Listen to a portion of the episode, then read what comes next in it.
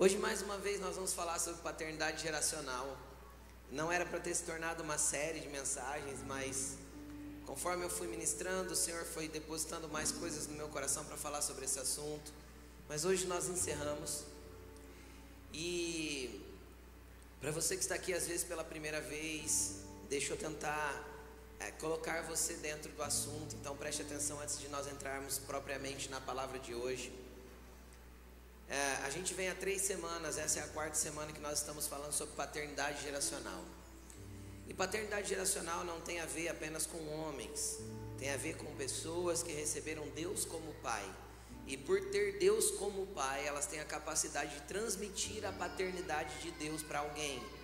Seja, seja essas pessoas filhos biológicos, seja essas pessoas filhos espirituais, que passam pelas nossas vidas, que é, em algum momento nós trazemos para perto, nós depositamos aquilo que temos, nós tocamos e abençoamos com aquilo que recebemos da parte de Deus, e, e em seguida às vezes eles se vão, ficam um período, outros ficam mais tempo, alguns, alguns permanecem até o fim.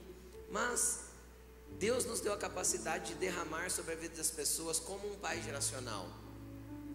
O que, que é o pai geracional? É aquele que literalmente entende que cada pessoa que cai na sua aljava é uma flecha para ser atirada para um destino profético que Deus tem para ela.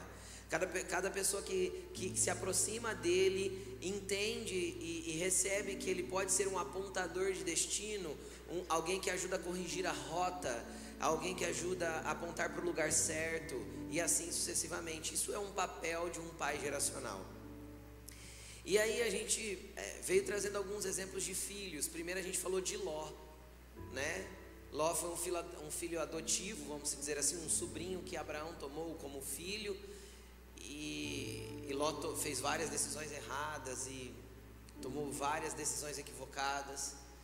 E a gente falou dele por duas semanas seguidas, porque realmente a gente foi acompanhando a história. E a semana passada nós falamos de Ruth, uma mulher que era descendente desse Ló, né? Ela era, ela era ah, descendente, né? Ló era ancestral dela e que ela estava misturada com um povo todo, todo corrompido, que adorava um Deus que só aceitava crianças como sacrifício. Ela estava, ela era uma moabita. Moabe era filho de Ló com a sua própria filha. E o, o deus de Moabe era um deus chamado Camus, que a, o que se levava em adoração a esse deus era crianças. Então, era literalmente o oposto do que um pai geracional é. Era tipo matar a próxima geração, eliminar aquilo que Deus pode fazer através da próxima geração. E nós falamos de tudo isso porque nós entendemos que Deus é o Deus de Abraão, Isaac e Jacó. E a gente lê um texto de Deuteronômio ou de Êxodo, se eu não me engano, que ele vai dizer que é assim que ele quer ser conhecido como um Deus geracional, um Deus de Abraão, pai, de Isaac, o filho, e de Jacó, o neto, ou seja, um Deus de gerações. Então ele é um Deus geracional, ele é um Deus que olha para nós e não enxerga apenas nós. Ele é um Deus que olha para um feto e não enxerga um feto, enxerga uma história. Ele é um Deus que olha para o ventre de uma mãe que ainda não cresceu a barriga, mas que ele já gerou lá dentro vida. Porque a vida é a partir da primeira multiplicação celular e ponto. Porque a hora que multiplicou a primeira célula, tem o espírito de vida sendo gerado, que foi gerado lá dentro. Uma centelha de Deus já está lá. Então qualquer coisa que tente destruir de forma exterior essa primeira multiplicação celular é um assassinato. E ponto. Por quê? Porque quando Deus permite uma concepção, independente da circunstância, Deus enxerga uma história. Deus não está colocando ali um ser humano aleatório. Deus não trabalha com coisas aleatórias. Deus não trabalha com obras do acaso. Deus trabalha com histórias que Ele construiu para que nós vivêssemos. Deus tem propósito em toda a sua criação. Em toda a sua criação. E por que nós não vivemos? Muitas vezes porque nós fazemos como Ló. É só você assistir no YouTube as duas primeiras mensagens, você vai entender que uma pessoa pode ter muitas oportunidades na vida e ainda fazer errado. Muitas. Ló teve muitas. Ruth não teve muitas, mas todas as que ela teve, de estar mais perto de Deus, ela abraçou e ela foi uma remidora. Tudo que ela teve que de oportunidade, ela foi escolhendo certo e ela se tornou uma remidora. E de uma filha de Moabe, de uma filha de Ló, ela passa a ser bisavó de Davi, ou seja, ela entra na linhagem sacerdotal de Jesus. Lá em Mateus capítulo 1 tem o nome de Ruth, quando vai falar da genealogia de Jesus. Então isso é muito lindo, é alguém que remiu. E hoje eu quero falar, ainda dentro daquele assunto, Ló e Abraão. Nós trouxemos todas a, toda a história pela perspectiva de Ló, correto? Hoje eu quero trazer um pouquinho da história pela perspectiva de um pai geracional, pela perspectiva de Abraão, como ele estava dentro dessa história toda. Ou seja, hoje o tema da mensagem é os altares de um pai geracional. Tudo bem? E nós vamos falar um pouquinho de Abraão. Você está comigo aberto em Gênesis capítulo 12, versículo 4, nós vamos ler. Vamos fazer uma oração. Senhor, nós apresentamos essa palavra e nós pedimos que o Senhor venha falar conosco de forma profunda, intensa. As minhas palavras não podem convencer, Senhor, mas o teu espírito pode fazer. Pedimos que o Senhor entre com, a, com o teu espírito, sendo como uma espada penetrante de dois gumes, e entre até o ponto do mais profundo dos nossos corações, dividindo alma e espírito, juntas e medulas. Que a tua palavra venha, venha fazer, Senhor, é claro para nós a intenção dos nossos corações e que venha alinhar essas intenções com o teu querer, Pai.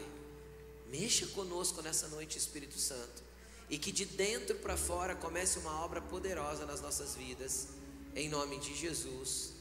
Amém. Amém. Olhe para uma pessoa linda que está do teu lado e fala assim: Deus quer te usar como um pai geracional. Ou uma mãe geracional, que não deixa de transferir a paternidade de Deus, tudo bem? É o que eu disse, você vai transferir a paternidade de Deus, então por isso que é paternidade geracional. Amém? Gênesis 2, versículo 12, versículo 4, vai dizer o seguinte: Partiu Abraão, partiu Abraão como lhe ordenara o Senhor, e Ló foi com ele. Abraão tinha 75 anos quando saiu de Arã, 75 anos. Levou sua mulher Sarai, seu sobrinho Ló, todos os bens que havia acumulado e os servos comprados em Arã. Partiram para a terra de Canaã e lá chegaram. Abraão atravessou a terra até o lugar do carvalho de Moré, em Siquém. Naquela época, os cananeus habitavam essa terra. O Senhor apareceu a Abraão e disse: A sua descendência darei esta terra. Abraão construiu ali um altar dedicado ao Senhor que lhe havia aparecido. Segura, deixa aberto que a gente vai ler um trecho aqui, um trecho no 13, um trecho no 15 e depois nós vamos andando com alguns pedacinhos assim para que a gente vá você vai entendendo um pouco da história. Abraão, nós já falamos isso na primeira mensagem, ele saiu de Ur dos Caldeus, parou em Arã junto com seu pai, seu pai Terá morreu. E ele foi para Canaã com seu sobrinho, agora como um, ali um filho adotivo, ele levou junto. E, e quando ele entra em Canaã, ele entra por esse lugar aí, região de Siquém, ou de Siquém, e ele para nessa região de Moré. E ali ele ouve a voz de Deus falando com ele. E Deus fala para ele, a primeira promessa que Deus dá para ele, ele fala assim: Eu vou dar essa terra para os seus descendentes que, que Abraão faz? Abraão levanta um altar e adora a Deus. Porque hoje a gente adora a Deus vindo aqui, nos reunindo aqui como igreja, né? Que a gente costuma falar, a gente está reunido na igreja, mas na verdade a gente não está reunido na igreja, porque a igreja somos nós, nós estamos reunidos como igreja, nesse salão, que de vez em quando a gente chama de igreja, não é?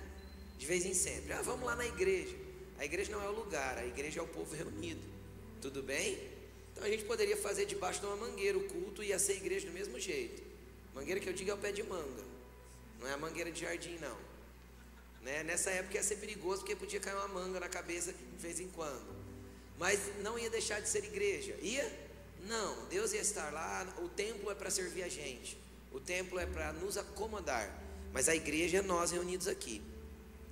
E, e, naquele tempo não tinha igreja, obviamente, não tinha essa estrutura, então Abraão adorava a Deus através de altares.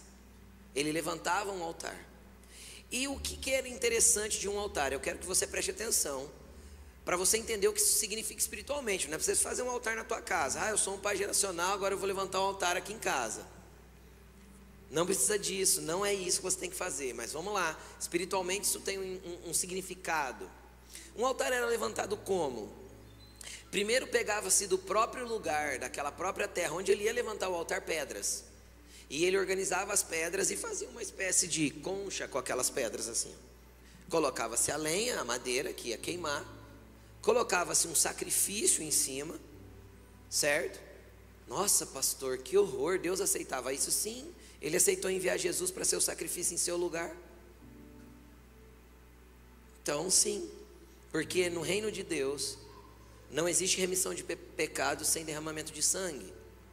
O sangue é moeda no reino de Deus. E a honra é a linguagem do reino de Deus. Pegaram ou não? Então não tinha como redimir o seu pecado sem o sangue de Jesus, que era puro. O sangue de animais durava por um tempo, diz a Bíblia. O sangue de Jesus foi para sempre. Glória a Jesus. Só que não tinha Jesus ainda. Jesus não tinha vindo. Então Abraão tinha que levar um sacrifício. Então, quando se ia fazer um altar, tinha que ter madeira, tinha que ter um cutelo ou uma faca, naquele tempo era uma espécie de cutelo feito de pedra, e tinha que ter fogo. Então, a primeira coisa que Abraão fez foi levantar, um, organizar um altar quando ele entrou na terra, porque ele recebeu uma promessa. Então, quando eu olho esse primeiro altar de Abraão, que ele pega ali as pedras daquele lugar, organiza o altar, que ele pega a lenha, coloca ali, que ele coloca um animal e sacrifica, e que ele adora a Deus naquele lugar, e eu acredito que Ló é sua família junto. Lembra que eu falei que Ló foi aprendendo a adorar a Deus com Abraão? Eu não tenho dúvida que estavam todos juntos. E Abraão estava ali adorando a Deus, e esse altar é um altar de que para mim simboliza duas coisas muito claras. Primeiro, um altar de gratidão. Por quê? Porque Deus deu uma ordem para ele: saia da tua terra, do meio dos teus parentes. Ele se movimentou. Só que ele entrou numa nova realidade, a realidade de onde Deus queria ele inserido. Ele entrou num novo ambiente, o ambiente que Deus queria que ele estivesse inserido. Só que naquele ambiente, apesar dele estar grato por estar ali, e esse altar era um altar de gratidão pela promessa e pelo cumprimento da palavra, por ele ter chegado ali em segurança também era um altar de, de gratidão e adoração para que ele entendesse como se movimentar dentro desse novo ambiente que ele foi inserido. Então, a primeira coisa que eu quero que você entenda. A nossa vida é feita de estações e de movimentações. Quem já viveu movimentações na vida aí que de repente deu uma virada e virou uma bagunça, mas depois as coisas entram em ordem e o lugar que você está, ou o ambiente que Deus te inseriu, ou o tempo que Deus te colocou está melhor do que o anterior. Quem já viveu isso na vida? Todo mundo vive. A vida é feita de estações. Então Deus te inseriu, inseriu Abraão num novo lugar. O que que Abraão fez? Eu vou agradecer a Deus por estar aqui ao mesmo tempo. Ao mesmo tempo, eu vou buscar a Deus para entender como me movimentar agora dentro de Canaã, por quê? Porque Abraão até então tinha vivido a sua vida toda na estrutura de Ur dos Caldeus. E Ur dos Caldeus, eu vou te falar, era padrão Sodoma. Por quê? Porque o seu ancestral, o cara que fundou a, a, a, cidade de Ur, a cidade de Babel, a cidade, não lembro mais, é a cidade de Nínive e um monte de cidade, foi um cara chamado Nimrod. E Nimrod foi o primeiro o primeiro homem a levantar um altar idólatra na história da humanidade, a adorar deuses. Também foi o primeiro homem a escravizar pessoas, a, a, a, a, ser um tipo de imperador que oprimia e exigia que as pessoas fizessem o que ele queria. E aí, é, Ur, Babel, Nínive e toda, toda a terra de Sinear, ou a terra dos caldeus, era uma terra muito contaminada pela idolatria, muito contaminada pelas coisas erradas, muito contaminada por uma estrutura que Abraão já não queria mais viver, diferente de Ló. Lembra? Assim que Ló, assim que Ló teve a oportunidade, para onde ele foi? Para a mesma estrutura que ele vivia em Ur. Para o mesmo modelo que ele vivia em Ur. Abraão não. Abraão decidiu sair porque Deus o tirou. Agora deixa eu te contar uma coisa. Deus te tirou da tua velha vida. Deus te tirou da tua velha história. Então, para que você se movimente nesta nova vida, Deus quer te dar a direção do que você tem que fazer. Para isso, você precisa levantar altares. Você precisa encontrar as pedras desse novo lugar para fazer uma estrutura que sustente a sua vida. Ou seja, é a partir da terra desse novo lugar que você vai encontrar as pedras, ou seja, o sustentáculo daquilo que vai conduzir a sua adoração, conduzir a sua história, conduzir a sua vida. Não adianta a gente tentar usar o modelo de Ur dentro de Canaã, não funciona. Ou eu vou trazer a cultura corrompida para dentro do ambiente que eu estou. Deus te transicionou de uma velha vida, Deus te tirou da estrutura caída que você vivia, Deus foi lá te resgatou do pecado, da morte, da escuridão, das trevas, de tudo ruim que você vivia. Ou está te resgatando por agora, glória a Deus por isso. Então a primeira coisa que você tem que aprender é levantar altares. Como que eu levanto altar, pastor? De joelho no chão e boca no pó de jejum e adoração. Você não precisa pôr pedra nenhuma, você não precisa fazer nada físico, mas o teu coração precisa estar com lenha e precisa queimar diante de Deus, porque alguém já foi sacrificado por você. E em cima do altar, pastor, o que que vai? Olha para a pessoa que está do teu lado e fala assim: ó, em cima do altar vai você. Se eu não aprender morrer em cima desse altar, eu vou ser eu mesmo, e se eu for eu mesmo, Deus não pode me governar. Por isso que o apóstolo Paulo vai ensinar, se eu não me engano, no livro de Romanos, capítulo 12, ele vai dizer assim: ó, rogo-vos, pois, irmãos, 12, versículo 1: rogo-vos, pois, irmãos, que vocês apresentem os vossos corpos como sacrifício vivo, santo e agradável a Deus. Este é o culto racional que vocês prestam.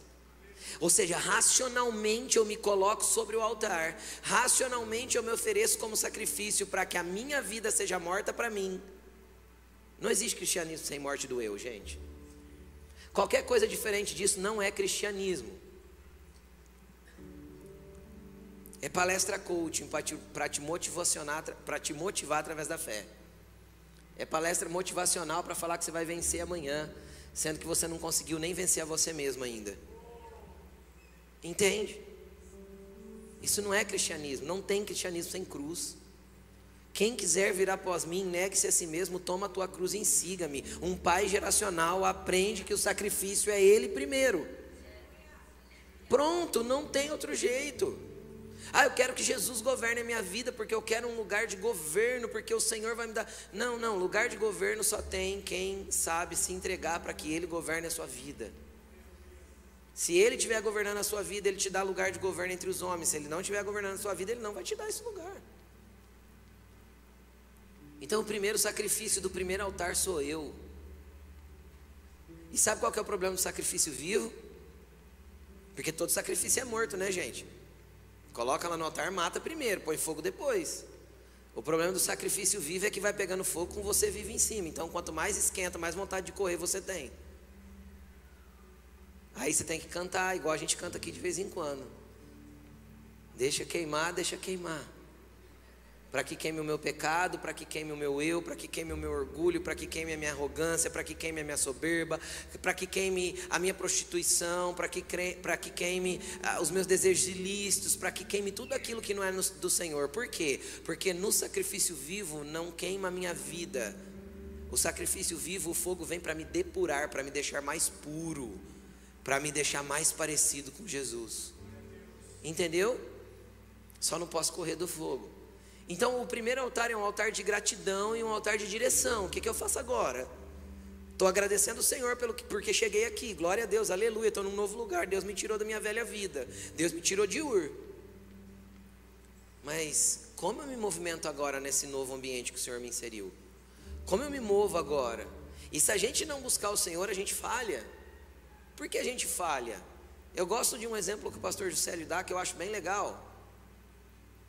E todo mundo vai entender, inclusive as mulheres que não entendem nada de futebol. É, se um time está na Série B e às vezes ele é campeão da Série B, o que, que acontece no ano seguinte, na temporada seguinte? Sobe para a Série A, certo? Se ele é campeão da Série B, ele vai subir para a Série A. Se ele é da Série C, ele vai subir para a Série B. E assim sucessivamente. E ele é campeão lá na Série B. E às vezes ele foi campeão invicto. Quem já viu? Um time que ganhou sem perder, empatou e, e ganhou. Não, nenhuma derrota. Tal, legal. Timão da Série B.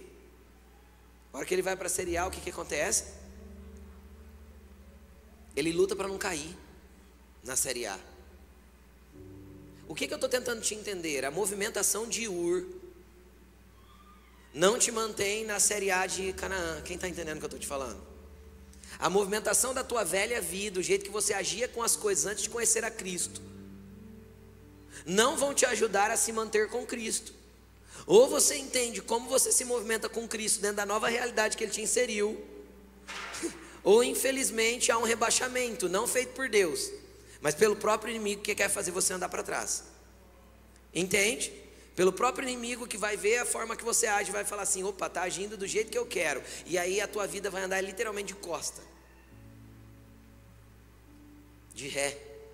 Então, a forma com que você se movimentava na sua velha vida não serve para você se movimentar em Canaã. Levante altares, põe fogo, tem que queimar. Então, o primeiro altar é um altar de gratidão e direção. Tudo bem? Segundo altar de Abraão, continuando lendo o mesmo texto, agora no versículo 8. 12 e 8. Dali prosseguiu em direção às colinas, às colinas a leste de Betel, onde armou acampamento, tendo Betel a oeste e Ai a leste. Ai era uma cidade, tá, gente? Ah, construiu ali um altar dedicado ao Senhor e invocou o nome do Senhor. Depois partiu, Abraão partiu e prosseguiu em direção ao Negueb. Eu quero te falar uma coisa. Lembra que, que lá em Ur ele vivia em estrutura de cidades e que foi o que Ló achou legal? Lembra? Ele viu primeiro as campinas, armou as suas tendas por perto da cidade, depois ele acabou indo para dentro da cidade. Lembra disso? Abraão vai peregrinando por aquela terra e ele chega num lugar na onde ele tem uma cidade de um lado e outra cidade do outro, uma a leste e a outra a oeste. Aos olhos de Abraão, ele olhava para uma e falava e pensava, eu acredito que ele pensava, legal, dá para morar ali. Ele olhava para outra e pensava, legal, dá para morar ali também. Porque até então ele era um peregrino na terra que vivia em tendas. Estilo que a gente conhece hoje como nômade. Tudo bem? Estão entendendo ou não? Aí ele não tem nenhuma promessa, nenhuma voz de Deus, nem nada disso. O que, que ele faz? Levanta um altar de novo. Por quê? Porque agora ele precisava de direção outra vez. Por que ele precisava de direção? Porque a partir do momento que a gente começa a se movimentar dentro da realidade da nossa nova vida com Cristo, Todos os dias nós vamos ter escolhas para fazer. Todos os dias nós vamos ter decisões para tomar. Entre o bem e o mal, entre o pecado e a vida, entre aquilo que é certo e errado, entre aquilo que eu devo ou não devo fazer, ou nem tem a ver com pecado às vezes, mas tem a ver literalmente com a direção da tua vida. Agora, deixa eu te falar que profeticamente Abraão estava entre Betel e Ai. Você sabe o que significa a palavra Betel em hebraico? Casa de Deus ou casa do pão. Você sabe o que significa a palavra Ai em hebraico? Lugar de ruína e destruição.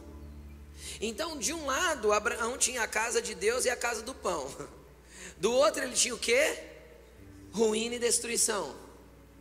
Só que os olhos dele não via ruína e destruição e casa de Deus e casa de pão. os olhos dele via duas cidades.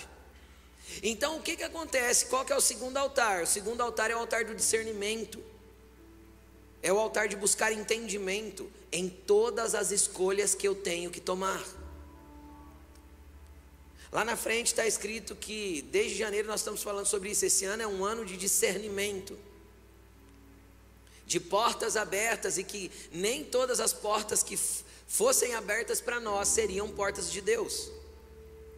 Então Abraão chegou num lugar que ele olhou uma cidade e falou: Nossa, que estrutura legal. Olhou para outra: Nossa, que estrutura bacana. Deixa eu ver o que Deus quer. Levanta um altar. Discernimento. Vai buscar direção, vai buscar instrução, vai buscar discernimento de como se movimentar. Aí a Bíblia diz assim: ó, saiu dali e partiu para o Negueb. Sabe o que, que Deus falou para ele? Nenhuma, nem outra. Não é essa a tua movimentação. Isso é buscar discernimento. E aí a vida vai colocar bifurcações na nossa frente todos os dias. Sim ou não? E obviamente Deus dotou você de inteligência. Alguém teve que escolher a roupa que você está vestido para estar aqui hoje ou foi você que escolheu? Tem alguns que a esposa escolhe, né? Ou a gente escolhe e ela reescolhe, né? Quem é a esposa aí já reescolheu a roupa? É, eu também. A gente põe ela fala assim, tá feio. Aí eu olho e falo assim, mas tá legal. Tá não. Troca lá, tá muito feio, né? A gente tem que trocar, né, gente? Ou tem algum homem que fez alguma consultoria de moda? Deixa para elas, né? Mas vamos lá, continuando. É, com exceção de coisas simples e coisas básicas que a gente consegue raciocinar, e Deus nos deu o poder de escolher, de tomar decisões de forma pensada e etc. Com exceção de coisas simples, por exemplo, por exemplo, você vai comprar um carro, vamos imaginar que você vai comprar um carro zero quilômetro. Aí você não precisa orar para perguntar para o Senhor que cor que Ele quer que você compre. Se o carro for azul, verde, amarelo ou qualquer cor, o que vai mudar é na hora da venda. Aí você tem que analisar o mercado e entender o que, que você vai comprar. Correto? Só que você deveria orar para saber se você pode comprar, porque às vezes você está pegando um dinheiro que Deus não está direcionando para aquele lugar, você está investindo numa coisa que daqui a pouco está toda desvalorizada. Ou você está indo lá fazer uma Bíblia. 48 vezes de parcelas impagáveis. Aí a gente está orando, Deus, não, Deus vai prover, Deus é Deus de provisão. Deus é Deus que de cabeça e não de cauda. E eu vou andar por cima, porque porque por quê? Porque você não precisa disso. Esteja satisfeito com o que Deus já te deu. Então, antes de comprar o carro, ore. Mas se Deus deu um sim para você, escolha a cor. Deus não se importa com isso. Quem está entendendo o que eu estou falando? Então, muitas coisas está tudo bem, mas outras coisas não estão tão bem assim. Pastor, mas um carro eu preciso orar? Ué, depende, se você fosse endividar por quatro anos, você sabe onde vai estar a tua vida daqui quatro anos?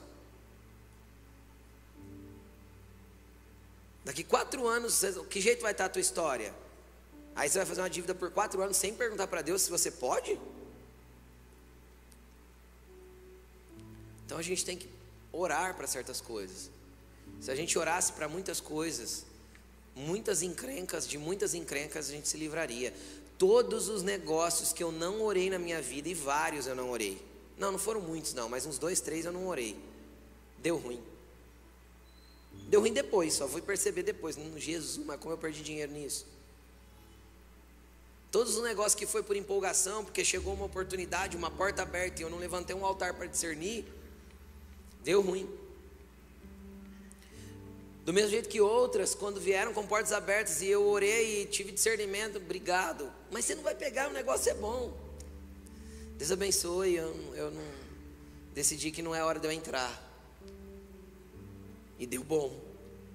Então nós precisamos entender que às vezes tem ali, ó, casa de Deus, casa de pão, aqui lugar de ruína, e Deus fala assim: "Não, a região que você vai é para lá, ó, Negueb". Não tem nada a ver nem com uma nem com outra. Então é um altar de discernimento, é um altar de entender as coisas. Continuando, eu quero ir com você para Gênesis 13, versículo 14. Pula aí. Gênesis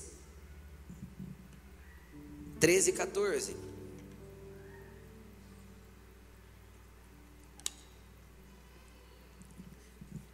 Disse o Senhor a Abraão, depois que Ló se separou dele. Nós falamos já sobre isso, sobre a separação dos dois. De onde você está, olhe para o norte, olhe para o sul, olhe para o leste e olhe para o oeste. Toda a terra que você está vendo, darei a você e a sua descendência para sempre. Tornarei a sua descendência tão numerosa como o pó da terra. Se for possível contar o pó da terra, também se poderá contar a sua descendência. Percorra esta terra do alto a baixo, de um lado para o outro, porque eu a dei, ou eu a darei a você. Então Abraão mudou seu acampamento e passou a viver próximo dos carvalhos de Mani, em Hebron, onde construiu um altar dedicado ao Senhor. Deixa eu te falar uma coisa. Deus estava prometendo para Abraão, você percebe que a, a, o teor da promessa vai aumentando? A primeira vez Deus disse o quê? Ah, vou dar essa terra para sua descendência. Uau, bênção, legal. Abraão levanta altares e vai caminhando, vai adorando, mantém a chama acesa, sempre tem fogo ali, sempre tem contato com Deus. Aqui Deus amplia a promessa. E por que Deus amplia a promessa? Porque Deus é consolador. Qual que é um dos nomes do Espírito Santo? Deus é Deus consolador. Por que consolador, pastor? Deus prometeu para Abraão uma descendência, sim ou não? Em quem ele esperava que a descendência dele acontecesse? Qual era o único herdeiro da casa dele? Ló. O que, que Ló tinha acabado de fazer? Ido embora. O único herdeiro que ele imaginava que tinha para ser a pessoa que ia dar essa descendência para ele, na cabeça dele, era Ló. Ora que Ló vai embora, eu acredito que Abraão fica chateado e fica pensando: poxa, o menino era um filho para mim. Eu achei que ele seria o meu herdeiro. Aí Deus vem, reforçando a promessa. E Deus amplia essa promessa. Olha, eu vou dar essa terra, olha para o norte, olha para o sul, para o leste, está vendo tudo. Vou dar tudo para os seus descendentes, Abraão. Vou abençoar, vou prosperar, vai dar certo. Conte comigo, percorra a terra, porque você vai pisar e tomar posse dela. Então, Abraão levanta um altar dedicado ao Senhor. O que, que esse altar representa? Esse altar representa um altar de frustração. Por que de frustração? Porque parece que as coisas não estão acontecendo do jeito que a gente idealizou. Quem aqui já idealizou e imaginou que as coisas correriam de uma forma e de repente aconteceu tudo diferente? E na vida essas frustrações vão vir, na vida de um pai geracional também vai vir. Elas vão acontecer. De repente parece que as coisas começam a desandar. De repente parece que a coisa começa a não dar certo do jeito que eu imaginava, começa a não funcionar do jeito que eu esperava. De repente parece que as coisas começam a, a se movimentar do jeito que não era o que eu queria que se movimentasse. Em quem eu depositei uma esperança de ser o herdeiro de tudo, de repente vai para outra direção e agora Aí vem uma promessa grandiosa. Então ali Abraão adora a Deus porque ele está com o coração frustrado. Mas Deus reforça a promessa. Abraão, olha para a terra. Pega o pó da terra, você consegue contar? Então a sua descendência também vai ser assim, incontável, de tão grande que ela vai ser. É assim que eu vou fazer, Abraão. Então, em cima da promessa, Abraão adora de novo. Mesmo com o coração frustrado, mesmo com o coração chateado, mesmo sem entender o que ia acontecer no próximo passo, ele está adorando. Deixa eu te falar uma coisa: você não tem que adorar só quando as coisas estão dando certo. Você não tem que adorar só quando as coisas estão boas. Você não tem que adorar só quando tudo está fluindo, quando parece que tudo está andando segundo o teu projeto, segundo aquilo que você idealizou. Porque a gente constrói planos e não tem problema construir. A gente vê as coisas acontecendo e fala, uau, isso aqui vai ser assim, isso aqui vai ser daquele jeito e tal, de repente dá tudo diferente. E a gente se frustra, fica chateado, Deus sempre vem ao nosso encontro para nos consolar, e ali, naquele ambiente de frustração, naquele ambiente de decepção, naquele ambiente de angústia, a gente tem que levantar altares. Tem que levantar altares. Agora, deixa eu te falar uma coisa: você sabe qual é a matéria-prima da frustração? A expectativa. E aí, Salomão sabiamente ensinou para a gente o seguinte: de tudo que você deve guardar, guarde o seu. Uma das maneiras de guardar o nosso coração é diminuir as expectativas. Se nós reduzimos as expectativas a respeito das coisas, então o nosso coração sempre vai ser surpreendido. Quando a gente eleva as expectativas, porque a gente cria expectativa fácil, sim ou não? Quem já criou expectativa aqui? Se a gente eleva expectativas, a gente acaba sendo frustrado. Vamos dar um exemplo bem simples, bem simples da nossa região aqui. Um amigo chega em você e fala assim: rapaz, um amigo ajeitou um rancho lá para passar um fim de semana, quer ir comigo? Aí você pega e joga a expectativa lá embaixo. Você pensa que é aquele, sei lá, aquele ranchinho simples, uma casinha simples. Você vai ter que levar um lençol limpo de casa, porque às vezes o lençol lá não está muito legal. Quem está entendendo o que eu estou falando? Ah, mas tá bom, vou estar lá na beira do rio, gostoso. De repente você chega, é aquela casa limpinha, bem organizada, com ar-condicionado no quarto, com aquela piscinona. Você fala, uau, você foi surpreendido, sim ou não? E se você espera uma casa com piscina, com e já chega lá e é um ranchinho simples? Aí toca aquela musiquinha, né? Que toca no Instagram toda hora. Frustração total. Decepção. Por quê? Porque frustração, a matéria-prima da frustração é a expectativa. Nós somos seres humanos, todos nós criamos expectativas, tudo bem? Tudo bem? Só que nós temos que aprender a guardar o nosso coração descendo as expectativas, porque senão nós vamos viver de frustração em frustração. Até porque nem todas as nossas expectativas serão atendidas, porque muitas delas não têm a ver com o projeto de Deus para nós. Entendeu? Mas vamos continuar. Então esse era um altar em meio à dor, em meio à frustração, em meio à chateação. O meu herdeiro foi embora e etc, e etc. E eu quero pular com você agora para o capítulo 15, versículo 1. O que, que aconteceu no capítulo 14? No capítulo 14, eu não sei se você se lembra, invadiram Sodoma, levaram Ló preso, ele foi levado cativo. E Abraão se levanta como uma casa paterna, lembra disso ou não? 318 homens nascidos na sua casa, ou seja, uma casa de filhos. Se levanta, vai para a guerra contra cinco nações, vence essas cinco nações e traz fi, o filho perdido de volta, traz Ló de volta do cativeiro. Lembram disso ou não? De repente vem Melquisedeque, oferece para ele pão e vinho, ele dizima aquela coisa muito espiritual, muito doida. Abraão tem uma experiência com Deus incrível. Abraão se posiciona como um homem forte, guerreiro, e ele não era, ele era criador de gado. Entende? Todos ali eram os funcionários. Era o cavador, do, o cavador de poço, o, o cuidador de gado, o cuidador de ovelha. Não tinha guerreiro na casa de Abraão. Mas ele vai lá como uma casa paterna, porque quem tem a paternidade de Deus tem força para vencer guerras e para resgatar filhos perdidos. Ele vai e vence guerra contra reis. Quem vence as suas frustrações, levantando altares para Deus, vai ter autoridade para derrubar reis e estruturas e resgatar filhos. É isso que um pai geracional faz. E aí, aí quando ele volta de tudo isso, versículo 15, capítulo 15, versículo 1, olha só. Depois destas coisas, que coisas? Essa que eu acabei de contar, a guerra, o encontro com Melquisedeque, aquela coisa toda. O Senhor falou a Abraão numa visão: Não tenha medo, Abraão. Eu sou o seu escudo, grande é será a sua recompensa. Deus vem de novo afirmando Abraão, por quê? Porque ele estava com medo de alguma retaliação desses reis. Ele tinha entrado numa guerra. Até então ele era um homem de paz, não tinha inimigos. Agora ele tem inimigos que ele derrotou. Quem está entendendo o que eu estou falando? E Deus falou para ele: Não tenha medo, eu sou o seu escudo. Do mesmo jeito que eu fui a sua espada lá, agora eu sou o seu escudo aqui. Deus não foi a espada de Abraão lá na guerra? Agora ele tem teu escudo aqui. Então tem dia que Deus é a tua espada, e tem dia que Deus vai ser o seu escudo, tudo bem? Então ele olha para Abraão e fala: Eu sou o seu escudo, eu sou a sua grande recompensa.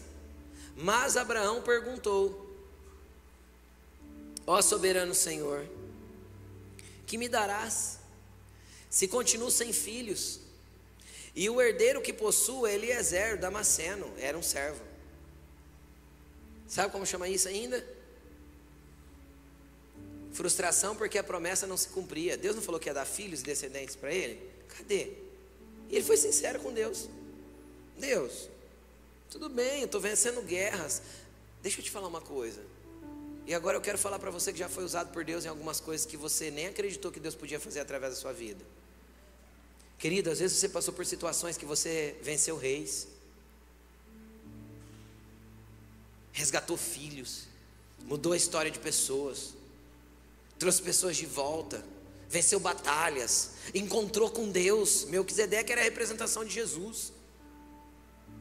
Ceou na velha aliança, doideira. Teve experiências sobrenaturais com Deus, fez coisas incríveis que você nem acredita que você poderia viver. Só que em seguida, quando você olha para você, você se vê frustrado, por quê? Porque apesar de tudo isso, parece que aquilo que Deus prometeu não aconteceu ainda.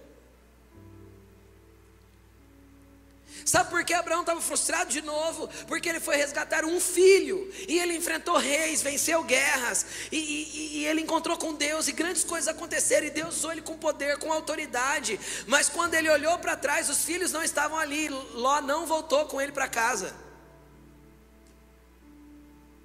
Entende? Ele fez tudo o que fez. A hora que Ló estava em segurança, obrigado aí, paizão. Valeu pela força. Estou voltando para Sodoma. Não tem como não ficar frustrado. Porque tudo que Deus fez parece inútil diante de ver um filho se perdendo, diante de ver um, uma geração indo embora, diante de ver uma promessa não se cumprindo, e às vezes vem a frustração na tua vida. Poxa, meu Deus me usa tanto. Quantas vezes eu já aconselhei pessoas a respeito da dor que eu estava sentindo? Pessoa sentar na minha frente, falar a história dela, falar assim, vão, vão, vão chorar junto. Eu, tinha, eu queria falar, eu queria falar. Só que da minha dor estava saindo cura para aquela pessoa. E aí eu volto para casa e falo, Deus, isso é real na vida de qualquer pai geracional. Abraão podia estar orgulhoso que derrubou impérios, derrubou cidades, venceu coisas. Não, não, mas ele voltou para casa chateado. O que eu fui buscar não veio.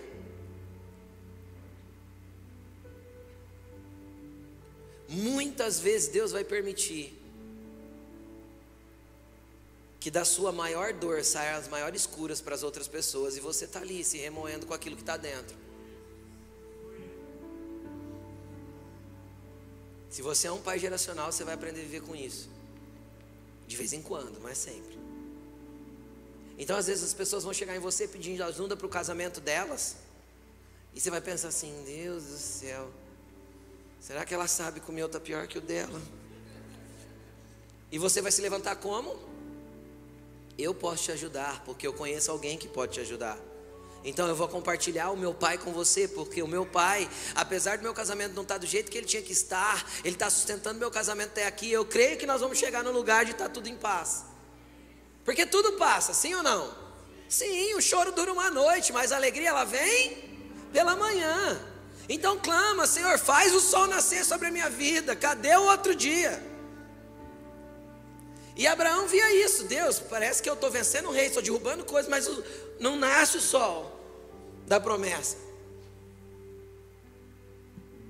Abraão já foi reclamar para Deus e, tá, e Deus, e Deus, Deus nenhuma hora achou ruim com Abraão. Então, se você tem que chorar em algum lugar, chore onde? No pé do altar. Chore no fogo, porque quanto mais lágrimas cair ali, mais fogo tem. Entende? No altar de Deus, no, no altar da presença, quanto mais lágrimas, mais fogo vai se acender. É combustível para Deus. Continua buscando. Continua clamando, e Abraão foi clamar. Deus veio falar com ele e falou: Tá bom, Deus, então deixa eu te colocar minha frustração. E ele continuou falando para Deus, versículo 3: Tu não me deste filho algum, um servo da minha casa será o meu herdeiro. Então o Senhor lhe deu a seguinte resposta: Seu herdeiro não será esse, ou seja, Eliezer, um filho gerado por você mesmo será o seu herdeiro. Levando-o para fora da tenda, disse-lhe: Olhe para o céu e conte as estrelas, ou seja, era noite, se é que você pode contá-las. E prosseguiu: Assim será a sua descendência. Deixa eu te explicar uma coisa. Você percebeu que lá quando Abraão ficou frustrado a primeira, a primeira vez, Deus falou: olhe para o pó da terra? A terra pode continuar te frustrando, querido, mas se você olhar para o céu, Dessa vez Deus foi de noite, porque Deus tirou ele da tenda e falou assim: olha para cima. Isso, não, não, tenta contar mais o pó da terra, não, porque o pó da terra é, é coisa daqui da terra. Olha para o alto. Conta as estrelas agora. Conta aquilo que você não pode tocar, porque o pó da terra você pode tocar, as estrelas não. Então conta aquilo que você não pode tocar. É de lá que vem o teu socorro. É de lá que vem a tua herança, é de lá que vem o teu milagre, é de lá que vem aquilo que só Deus pode fazer. Se eu conto da terra, eu tento me mover pela terra. Se eu olho para o céu, eu vou movimentar, me movimentar com aquilo que o céu está me dizendo. Entendeu? E aí, Vem o versículo 6, que é um versículo que é citado várias vezes no Novo Testamento. Abraão creu no Senhor e isso lhe foi acreditado como justiça. Aqui nasce o que a gente conhece como a fé de Abraão. Quando? Quando ele tira os olhos da terra e coloca os olhos no céu. Quando ele mira os olhos dele para o lugar certo. Entendeu? Quando ele aponta para o lugar certo, para o lugar que vem o socorro. Entende? Para o lugar que vem a tua resposta. Agora, eu não quero entrar nesse mérito, porque esse, versículo, esse capítulo 15, ele dá uma pregação só a ele. Mas se você continuar lendo, se você for curioso lá na tua casa de ler, você vai perceber que houve também um altar aqui, só que o altar aqui foi completamente diferente, porque não foi feito pelas mãos de Abraão. Foi feito pelo próprio Deus. Aqui aconteceu uma coisa muito doida. Lê lá na sua casa depois. Deus só pediu para Abraão assim: ó, traz os animais. E o resto deixa que eu faço. Aí a Bíblia diz que Abraão caiu num profundo sono. E Deus se movimentou. E Abraão teve uma experiência sobrenatural e transcendental. Por quê? Porque, cara, Deus percebeu que enquanto Abraão estivesse fazendo com as mãos dele, não ia dar certo. Deus falou assim: ó, vamos deixar aqui esse altar eu levanto. Só traz os animais, só traz o sacrifício. Quem quer o sacrifício? Vem só você. Vem se entrega, deixa que o resto eu faço. Entendeu? Deus fez tudo, Deus colocou Abraão em sono profundo para que ele não intervisse. Deus visitou, veio. Abraão teve uma experiência muito doida nessa noite aí, mas muito doida mesmo. Se você ler, é muito doida. Mas foi Deus que fez. Deus resolveu não, não deixar que ele levantasse mais altares. Não com a mão dele mais agora. Agora foi Deus que veio numa visitação. Foi Deus que veio. Bom, Deus veio na visitação, Coisa maravilhosa. Quem já teve uma visitação de Deus aqui, que você foi cheio do poder, que Deus falou com você, que você caiu no chão, tremeu, falou em línguas, que, meu Deus, você saiu daquele lugar e falou assim: Jesus, eu nunca tive uma experiência tão boa quanto essa. Quem já teve? Maravilha. Quem passou dois dias e a vida estava igualzinha depois, a mesma coisa, e você olhou para a tua vida e falou: Jesus, a experiência foi linda, mas tipo, foi o que aconteceu com Abraão. Foi uma experiência maravilhosa que ele teve com Deus nessa noite. Mas ele continuava sem herdeiro. Ele continuava sem filhos. Ele continuava sem descendência. Ele continuava longe da promessa. Parecia intocável para ele. Inalcançável. Entenderam? Aí o que, que acontece? Acontece o que está no capítulo 16, versículo 1. Ora, Sarai, mulher de Abraão, não lhe dera nenhum filho. Como tinha uma serva egípcia chamada Agar, disse a Abraão: Já que o Senhor me impediu de ter filhos, possua minha serva, talvez eu possa formar família por meio dela. Abraão atendeu a proposta de Sarai. Quando isso aconteceu, já fazia dez anos que Abraão, seu marido, vivia em Canaã. Fazia dez anos lá do primeiro altar. Não foi dez dias, gente. Ele estava esperando pela promessa há dez anos. Vamos continuar. Uh, foi nessa ocasião que Sarai, sua mulher, entregou a sua serva egípcia Agar. Ele a possuiu, ele possuiu Agar e ela engravidou. Deixa eu te falar o que estava acontecendo aqui. Um dos maiores problemas nossos é tentar fazer a promessa acontecer com a força do nosso braço. É um dos maiores problemas, problemas nossos. É tentar fazer a promessa acontecer pela nossa habilidade, pelo aquilo que a gente consegue fazer. Sara viu o marido sofrendo, vamos dizer, porque a promessa não vinha. E ela meio que responsabilizou Deus para convencer ele. Isso também acontece muito com a gente. Já que Deus não deixa eu engravidar, então pega minha serva Agar, né? Porque naquele tempo Quase todo homem, principalmente que tinha condição melhor, ele tinha a esposa ou mais que uma esposa e também tinha concubinas. Era meio que comum na, na cultura da época. E Abraão não viu nada de legal naquilo e foi. Então eu costumo brincar que a sugestão de Sara foi: vai cagar. E ele cagou. Certo? Né? Foi isso que ele pediu. E ele fez uma baita de uma caca, né? Que está até hoje, dando trabalho. Mas vamos continuar. Vamos continuar. Então o que acontece? Acontece que quando a gente tenta alcançar a promessa pela nossa habilidade, pela força do nosso braço, pela forma humana de fazer, nós vamos gerar mais problemas. Nós vamos gerar mais problemas. E aquilo gerou um problema dentro da casa de Abraão. Abraão e Sara nunca tinham tido problema no relacionamento até ali. Agora deu. Por quê? Porque Agar primeiro se sentiu orgulhosa, agora eu sou mãe do filho de Abraão. Começou a desprezar Sara. A Bíblia diz que Sara oprimiu ela, ela fugiu. Quando ela estava fugindo, Deus falou para ela: Volta, não quero que você fuja. Se sujeita à sua senhora. E, e, e foi um problema familiar terrível. Por quê? Porque ele foi gerado do jeito errado. Ele foi gerar a promessa do jeito errado, ele foi gerar a promessa pela força da terra. E aí a gente sempre tem esse problema de confundir o tempo, de errar a estação de tentar gerar o que Deus quer gerar através de nós com a força do nosso braço. Moisés também fez isso. Como eu sei? Eu sei porque Deus deu uma promessa para Abraão dizendo assim: ó, a tua descendência vai ficar vai viver em terra alheia, em terra estranha por 400 anos.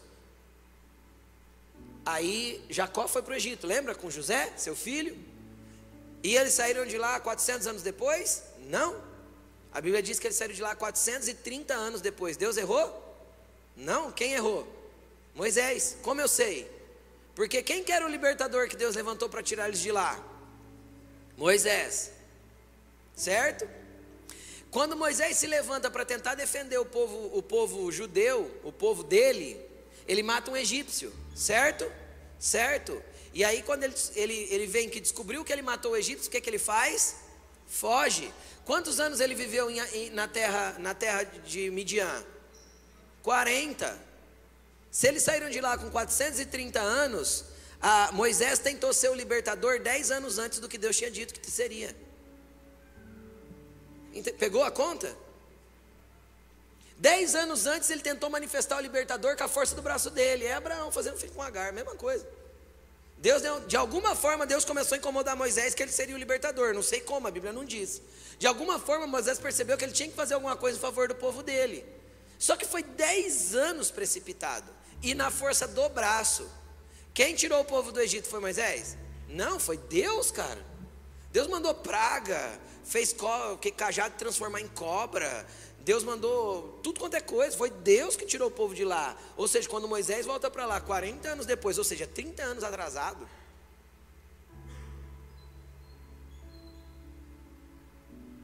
Aí ele age conforme a vontade de Deus e não conforme a dele. Porque ele tinha agido 10 anos antes daquilo que Deus queria, do jeito que ele achava que ele tinha que ser o libertador. Entendeu? Qual que é o problema disso? Deus vai fazer a promessa se cumprir? Vai. Por que, que atrasa? Atrasa porque eu erro, eu peco, eu me desvio. E deixa eu te falar uma coisa: todas as vezes que você peca, Satanás já sabe que Jesus vai te perdoar, se você se arrepender. Só que o tempo não volta. O tempo não volta. Então, o problema do pecado, o problema do nosso erro é perder tempo. Entendeu? Moisés perdeu 30 anos da vida por causa de um erro. 30 anos pastoreando ovelha no deserto. Vai dar capim para ovelha no deserto, gente. Você vê o tanto que você sofre. Não tem nada lá para comer, lembra? A Bíblia diz que ele ficou 40 anos pastoreando ovelha no deserto. Vida de escassez, de secura. Por quê? Porque tentou antecipar a promessa e fazer com a própria mão. Abraão fez a mesma coisa. Tentou resolver com Agar. Quem está comigo? Não tenta resolver com as suas mãos, não. Tem coisa que só Deus pode fazer.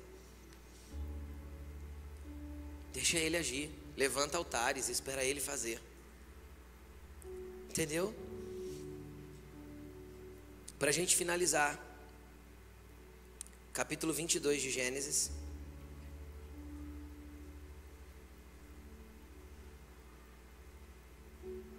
Versículo 1.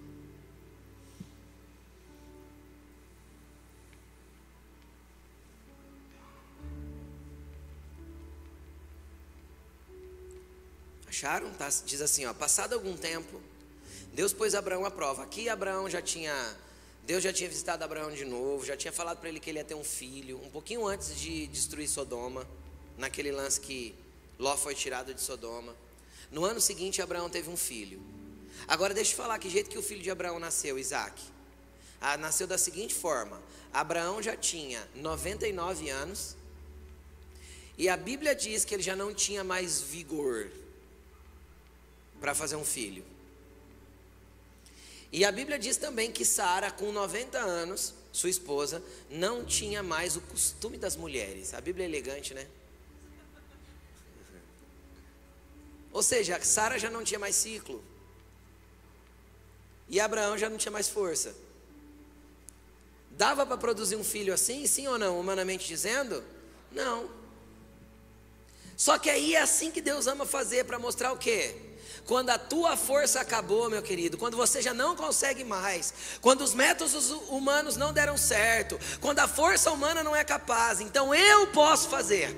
Porque aí você vai entender que sou eu fazendo e não você fazendo com a tua força. Entendeu? Quando ele não podia mais gerar, quando Sara não podia mais gerar, então Deus fez. Só para mostrar para ele assim, ó, fui eu quem fiz, Abraão. Não tem a ver com você. A promessa é minha, se a promessa é minha, é vontade minha que isso aconteça. Toda promessa que Deus te deu é vontade de Deus que isso aconteça na tua vida. Entendeu? É vontade dele que se cumpra.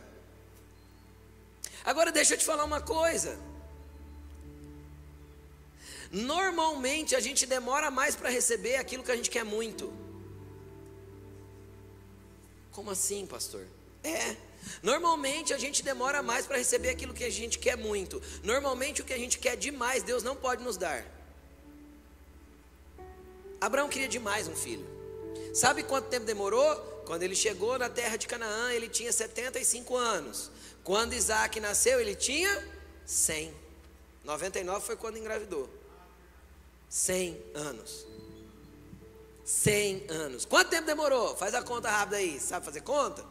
25 anos para a promessa se cumprir num bebê ainda. O bebê ainda tinha que crescer. Casar e ter filho, para começar a ter sentido a promessa. Sim ou não? 25 anos demorou para se cumprir. Por quê? Porque Abraão queria demais. Sabe qual que é o problema de Deus dar aquilo que a gente quer demais? Aconteceu o que aconteceu com Abraão. O que, que aconteceu com Abraão? Ele passou a amar Isaac mais do que ele amava Deus. Toda promessa que eu amo demais e que eu quero demais, a hora que eu recebo, eu passo a amar mais a promessa do que o Deus que prometeu. Tudo aquilo que eu quero demais, busco demais, anseio demais, eu passo a amar mais aquilo que Deus deu do que o Deus que deu. Mais a bênção do que o abençoador. A menina quer uma namorada, quer um namorado, quer um namorado, quer um namorado. Ela arruma um namorado, ela desvia. Com o namorado. O menino quer uma namorada, quer uma namorada, quer uma namorada, quer uma namorada. Aí ele transa com a namorada. Aí ele perdeu o relacionamento com Deus. Então, ou seja, a partir do momento que eu passo a amar mais a promessa do que Deus, Deus não tem problema em pegar a promessa de volta. Eu vou, eu vou, eu vou repetir isso. Deus ama nos dar aquilo que nós estejamos dispostos a devolver assim que Ele pedir. Por quê? Porque isso não tem o nosso coração. Deus ama te abençoar com aquilo que você esteja disposto a devolver para Deus a qualquer momento que Ele te pedir de volta. Por quê? Porque isso não tem o nosso coração. E não vai orar para Deus pedir a tua esposa. Porque é pecado. Deus, se o Senhor Deus, o Senhor não quer pedir ela, não? Eu entrego. O marido é Deus, pede o meu marido.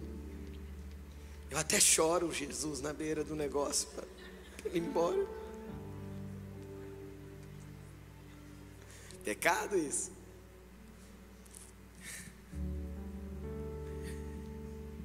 Mas Deus ama nos dar aquilo que nós estivermos dispostos a devolver para Ele a partir do momento que Ele requerer de volta. Por quê? Porque isso não ganhou nosso coração. E o que, que aconteceu com Abraão? Abraão ele se apaixonou por Isaac e passou a amar Isaac mais do que ele amava Deus. O que, que Deus fez? Passado algum tempo, Deus pôs a prova a Abraão, dizendo: Abraão, e ele respondeu: Eis-me aqui. Então Senhor, então disse Deus: Toma seu filho, seu único filho, Isaac, a quem você ama. Olha o que Deus disse: Toma seu filho, seu. Era o único? Não, tinha Ismael. Só que nesse momento já não tinha mais. Sabe por quê? Porque onde chega a promessa de Deus, o que eu gerei pelas minhas mãos precisa sair. Assim que Isaac começou a crescer, Deus falou para Abraão: é de Ismael. Abraão relutou, falou: Eu amo o menino, e agora o que, que eu vou fazer? Ismael já era começo da juventude, final da adolescência. Despede ele e a mãe, agora é a hora de despedi-los. Mas Deus, Abraão, eu vou abençoar ele. Eu vou abençoar ele por sua causa. Eu vou abençoar o menino por causa do amor que eu tenho por você. Então eu vou abençoar. Ele também vai ser um grande homem. Vai ter nações que vão nascer dele.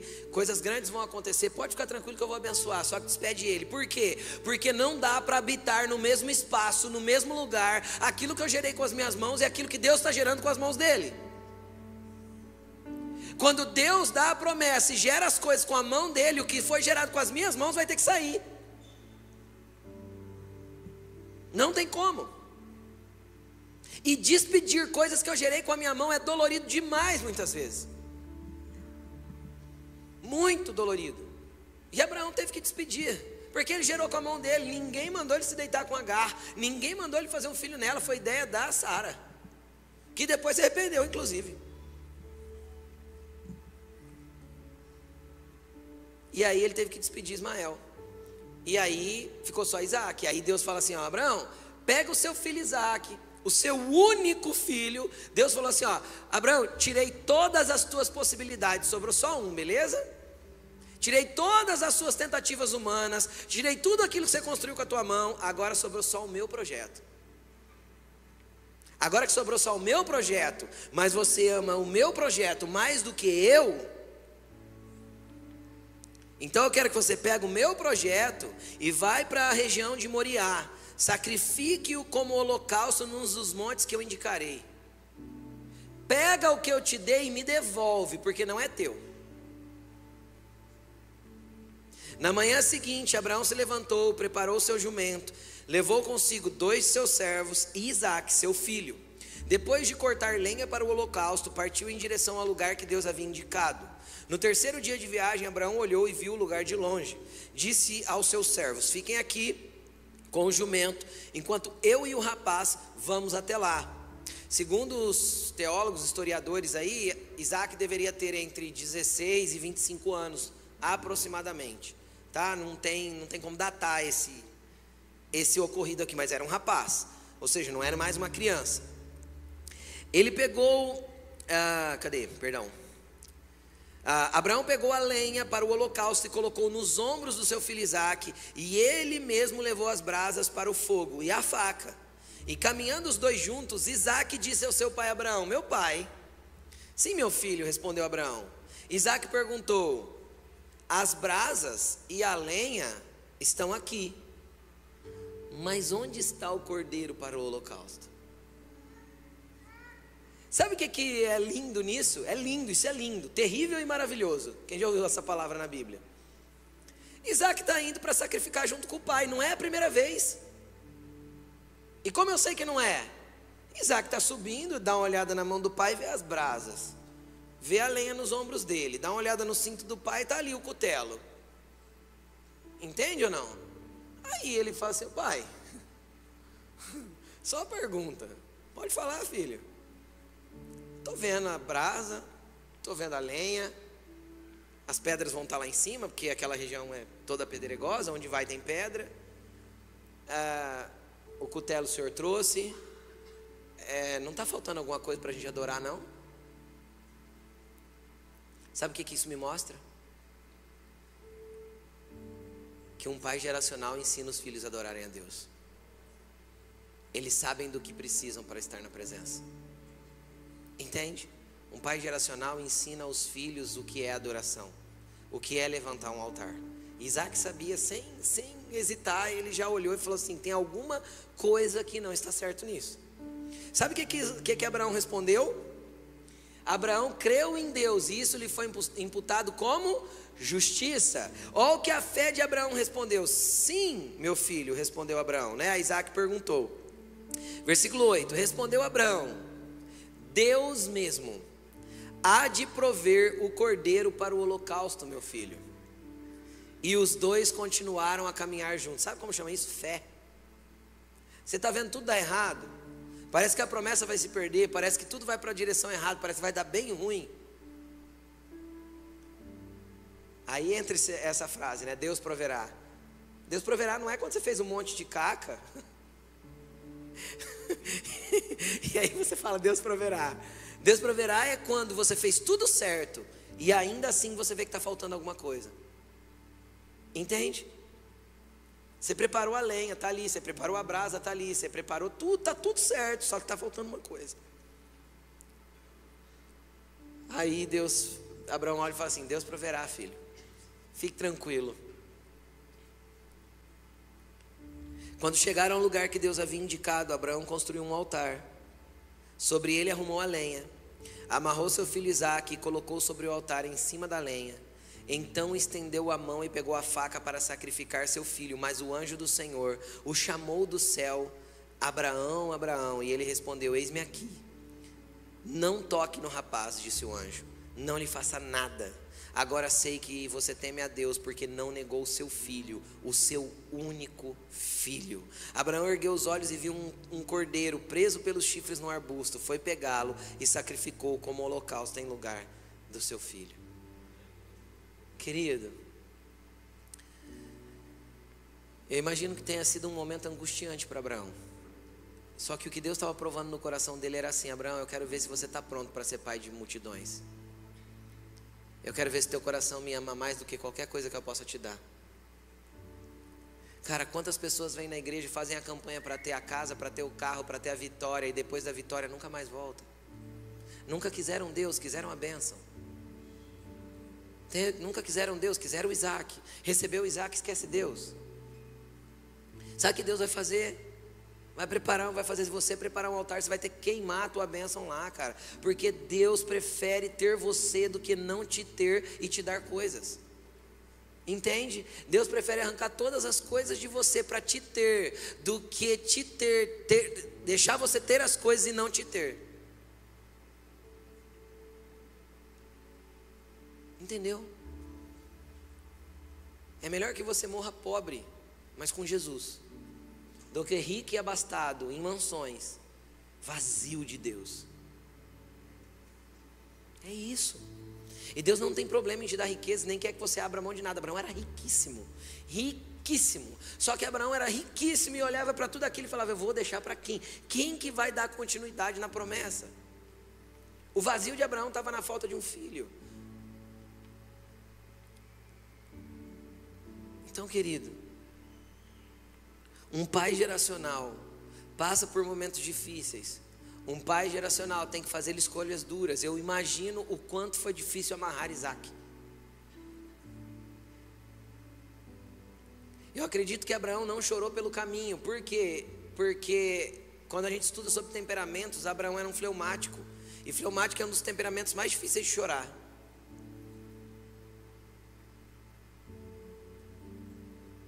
Então Abraão foi ali com um nó na garganta, mas com os olhos secos, mas eu não, eu não tenho dúvida que no momento que ele começou a amarrar o seu próprio filho, o seu único, ou seja, não sobrou saída.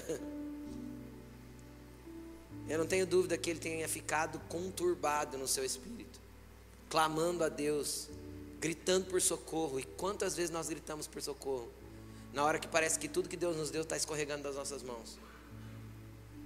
Na hora que parece que tudo que Deus nos deu a fazer já não tem mais graças, já não tem mais sentido. Abraão era rico, era próspero, 318 homens que nasceram na sua casa 15 anos antes disso, ou seja, nesse momento já era muito mais, era o cara era poderoso, tinha, o pessoal tinha medo dele tão grande que era a, a comitiva que andava com ele. Ele já tinha desafiado Faraó e Deus foi lá e falou com o faraó, falou, não toca na esposa dele. Ele já tinha desafiado nações e, e Deus falou, não toque, vai lá para ele orar por você, porque ele é um profeta.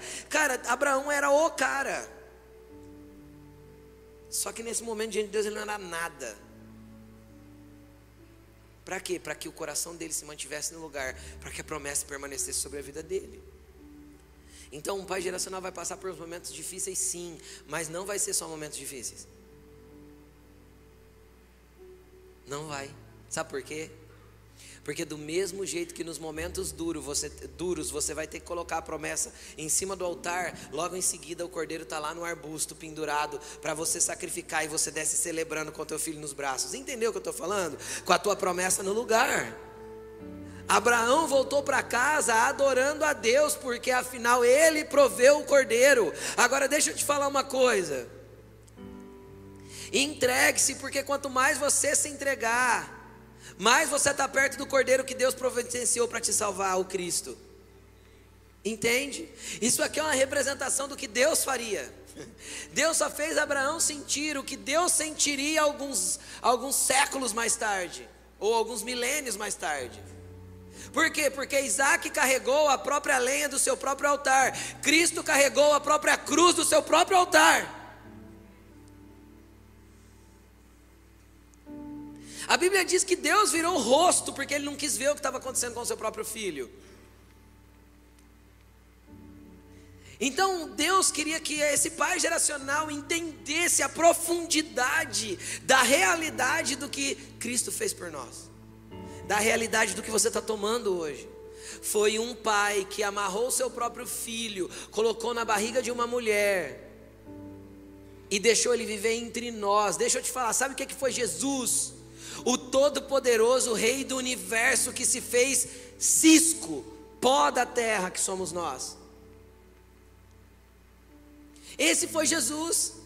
Só que nós não reconhecemos isso, e por não reconhecermos isso, a gente vive a vida de forma displicente. A gente não reconhece que a cruz é um lugar para nós morrermos também.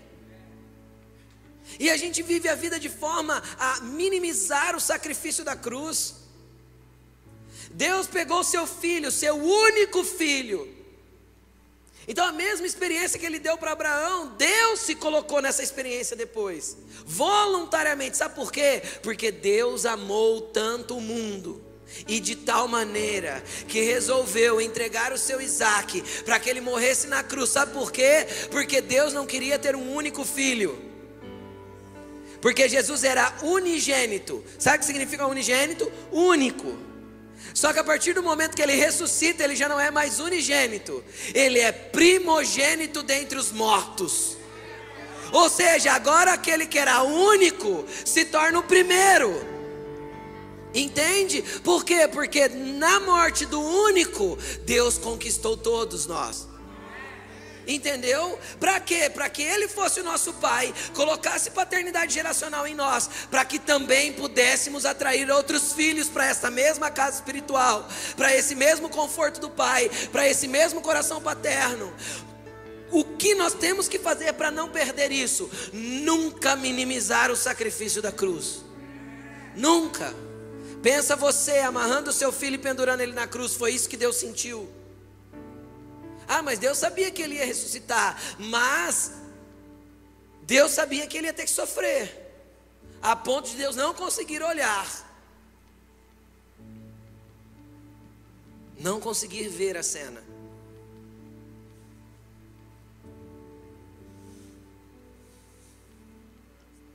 Tudo isso foi feito por nós, para que fôssemos pais geracionais. Então, quando te perseguirem, Celebre. Jesus também foi perseguido, eu não preciso ser melhor que ele. Quando te caluniarem, adore, levante altar. Jesus foi caluniado, eu não preciso ser melhor que ele. Quando falarem mal de você, te chamarem de demônio, de Beuzebu, de maligno, de Jezabel, do que for, não tem problema, chamaram Jesus de Beuzebu. Eu não sou melhor que ele. E quando a vida te apertar e, e te, passa, fazer você passar por dificuldades, porque ninguém está livre da dificuldade da vida, você só tem um Senhor e um Consolador junto com você. E você tem altar aceso para cada vez que a vida te apertar, você pôr mais chamas. Põe lágrimas que vai queimar mais ainda. Labaredas vão subir. E quando a vida te apertar, saiba que a vida também apertou Jesus. Jesus sepultou um pai muito jovem. Para para pensar isso. José, que ensinou Jesus, mas ensinou o quê? O que, que José ensinou Jesus? Com 12 anos o menino ia para o templo, cara, e falava no mesmo nível dos doutores. Quem que ensinou a lei para Jesus? José. Jesus teve um pai adotivo na terra. Até que esse pai adotivo teve que ser sepultado por Jesus, que era o filho mais velho. Lembra? Então Jesus também sofreu dores, cara. Ai, pastor, eu passo umas tentações na minha vida. A Bíblia diz assim: em tudo ele foi tentado, porém não pecou. Sabe por quê? Porque ele olhava de um lado, tinha Ai, ele olhava do outro, tinha Betel. Mas ele levantava um altar e ele fazia só o que via o pai fazendo, e falava só o que ouvia o pai dizendo. Ou seja, ele se movimentou orientado pelo Pai Celestial.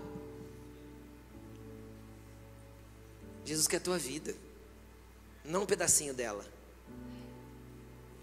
Ai, Jesus quer meu coração. Não, Jesus não é cardiologista. Ele não quer teu coração, não, querido. Se for para entregar o coração, fica com ele para você. Eu falo isso sério. Jesus não quer teu coração. Jesus te quer inteiro. Todo. Jesus te quer por inteiro, não é teu coração. Ai, Jesus conhece meu coração. Claro que conhece, sabe o tanto que é ruim. Por isso que ele te quer por inteiro.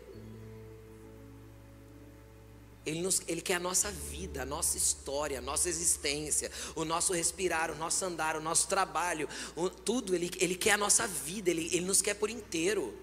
Ele não te quer mais ou menos, Ele não te quer por, por, por pedaços. Deus, não, Deus não, não fracionou a tua vida em pedaços para abençoar um pedaço da tua vida e deixar o outro sem bênção. Cara, isso é uma mentira que, que, que o modelo grego criou de dualismo. Ai, a minha vida, isso é abençoado, mas a minha vida sentimental. Ei, você não é gato, você não tem sete vidas, não. Você tem uma só. E você entregou essa vida para Cristo. Ele quer governar a tua vida por inteiro. Ele quer uma entrega completa, uma rendição precisa, inteira, com tudo. Ai, sabe, eu estou na fé, mas eu não consigo dizimar. Ah, então ele não tem tua vida. Se o teu dinheiro não é dele, não faz sentido você andar com ele. Toda a tua vida é, é dele, toda. Teus filhos são dele, sua casa é dele, seu carro é dele, você é só mordomo. Você sabe o que é o mordomo? É aquele que usufrui de tudo que o patrão tem, mas não é dono de nada. É você, sou eu. Entendeu? Então Jesus quer tudo. Então eu não quero que você venha aqui mais para buscar uma benção. Eu quero que você venha aqui para buscar Deus, para encontrar um Pai, porque tudo que você precisa está nele. E Ele sabe de tudo que você precisa. E antes que a palavra venha à tua boca, ou seja, quando você só pensou, Ele já sabe. E se você tentar se esconder dele, não tem jeito mais. Sabe por quê? Porque os olhos dele te acham onde você tentar se esconder. Não adianta qualquer quebrada da vida, qualquer motel da vida, qualquer bicada da vida, ele vai estar tá lá com você, porque um dia você levantou a mão e falou assim: Jesus, eu entrego a minha vida. Se você tomou ela de volta, ele não voltou atrás em ser dono dessa vida. Você só roubou ela de volta. E eu vou te falar: Jesus não perde para ninguém. Não perde. Eu costumo brincar com a Laine que não existem coisas que não tem jeito mais. Uma vez que Deus nos tem, filho. Para onde me irei do teu espírito? Para onde fugirei da tua presença? Se eu fizer a minha casa no mais alto monte, ele está lá. E se eu atravessar os mares e ir para o outro lado do oceano, ele continua lá. Sabe por quê? Porque Ele é o Deus que te comprou, porque Ele foi o sacrifício que te resgatou. Teu preço é preço de sangue, é preço de uma entrega voluntária de Deus. Não dá para a gente brincar com isso. Deus quer te fazer um pai geracional, hoje e para sempre.